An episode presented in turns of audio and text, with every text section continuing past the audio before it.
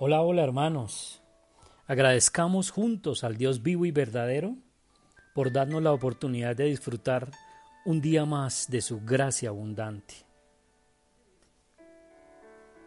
Cuando Jesús fue consultado por sus discípulos sobre el tema del ayuno, el Señor aprovechó esta oportunidad para enseñar una verdad mucho más profunda que tenía que ver con su mensaje de salvación lejos de las tradiciones y los ritos de la religión.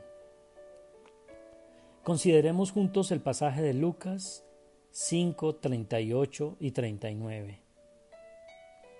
Mas el vino nuevo en odres nuevos se ha de echar, y lo uno y lo otro se conservan. Y ninguno que beba del añejo quiere luego el nuevo, porque dice, el añejo está mejor. ¿Qué está diciendo el texto, hermanos? El Señor les está explicando a los fariseos y escribas que lo consultaron que la ley de Moisés había llegado a su final y que él representaba la nueva dispensación de la gracia. Era imposible conciliar en un mismo sentir las tradiciones judías de la antigua religión con la gracia salvadora de Dios, representada en su mensaje de salvación. Intentar mezclar la gracia de Dios con la ley para justificar a los hombres era algo incompatible. El resultado sin duda sería fatal y para esto explica cómo se vería un vestido viejo con un pedazo de tela nueva como remiendo. ¿Qué significó para el pueblo de Israel este mensaje de Dios? Para los judíos este mensaje acerca de la gracia sobrepuesta a la ley era un golpe profundo a su orgullo genealógico. Ellos se jactaban de ser descendientes de Moisés y se consideraban especiales por ser los receptores de aquella ley, que sin embargo no podían cumplir.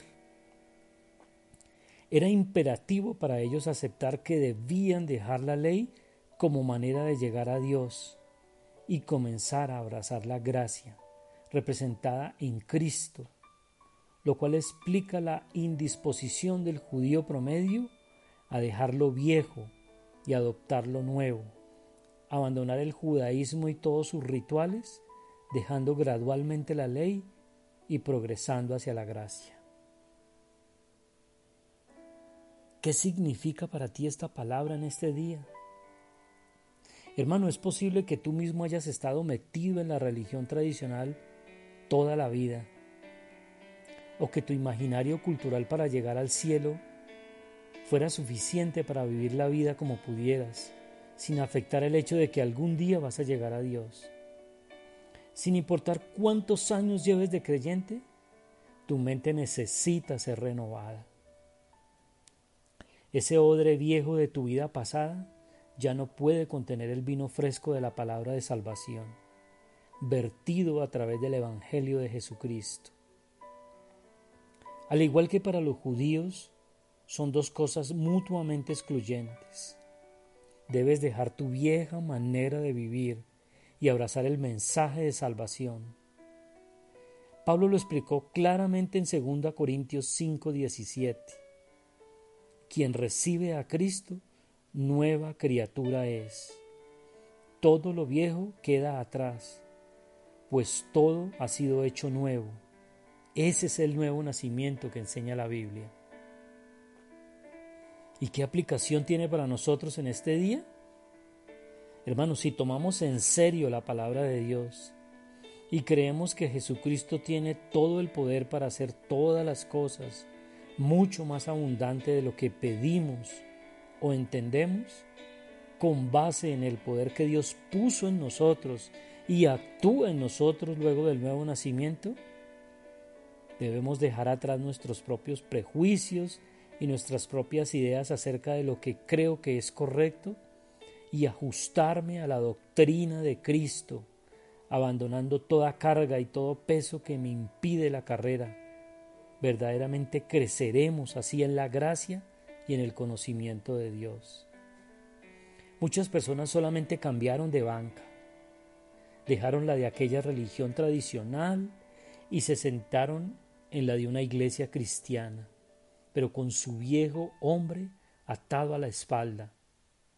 Por eso vemos muchas iglesias llenas de personas con mentes vacías, que no terminan nunca de aprender, sino que van de aquí para allá, como una hoja que es arrastrada por cualquier viento de doctrina. No llevan cruz sino corona, se sienten especiales como los judíos, pero no han dejado su vieja vida, ni han permitido que el mensaje del Evangelio afecte profundamente su manera de pensar y no solamente su manera de actuar.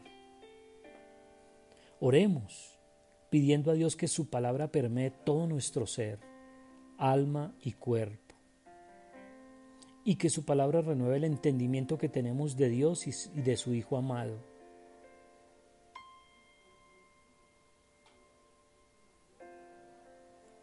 Padre bendito, Dios eterno, te adoramos porque solamente en ti podemos hallar el oportuno socorro y llegar al conocimiento del misterio de la salvación.